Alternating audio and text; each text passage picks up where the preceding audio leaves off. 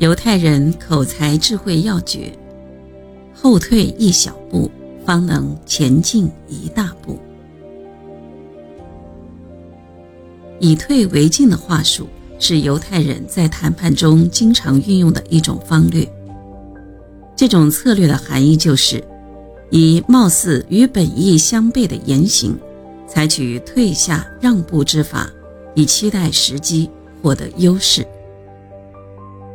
你也许见过这样的场景：公司职员已对天天加班感到厌烦，但是当经理向职工们说：“喂，大家都疲倦了，今天是不是早点结束回家休息？”好，明天再加一天班。如此一说，职工们即使很累，也不会再进行抵制了。这便是一个以退为进的实例。在销售中，我们会经常遇到这种情景：对方对我们频频指责，又不给你解释的机会。这时，我们可以先应承下来，尽量不予反驳，在退中求进。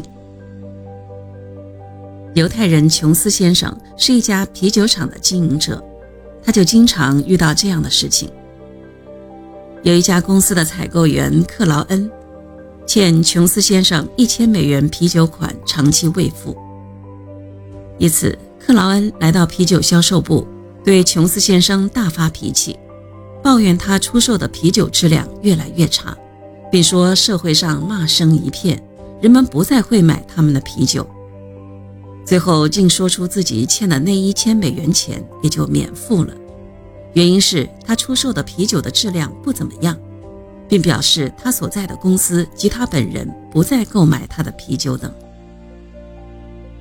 琼斯先生压住火气，仔细听完克劳恩的唠叨后，却出乎意料地向克劳恩赔起不是，声称啤酒质量确有不尽人意之处，最后说。对你的意见，我会尽快向厂部反映的。至于你欠的那一千美元啤酒钱，你要不付也就算了，谁让我的啤酒一直不争气呢？你说今后你们公司和你本人不再买我的啤酒，这是你们的自由，随你们的便。你说我的啤酒质量有问题，我现在给你介绍另外两家有名的啤酒厂。琼斯先生这一番话里有话的艺术性表达，确实出乎克劳恩所料。欠账还钱，这是不成文的一种自然法规。克劳恩本意不想付那所欠的一千美元，以啤酒一向质量不怎么样为借口，试图堵住琼斯先生的嘴。然而，琼斯先生没有单刀直入的正面反驳克劳恩，却用了巧妙的迂回战术。假装虚心承认并接受克劳恩的意见，待克劳恩发现完后，即刻展开了攻势，用诚挚的话语向对方表明啤酒厂的现状及未来的发展前景等。克劳恩最后被琼斯先生的诚意和坦率所征服了，自此不但继续到该啤酒店为其所在的公司购买啤酒。而且还动员了另外几家兄弟公司向该啤酒店购买啤酒。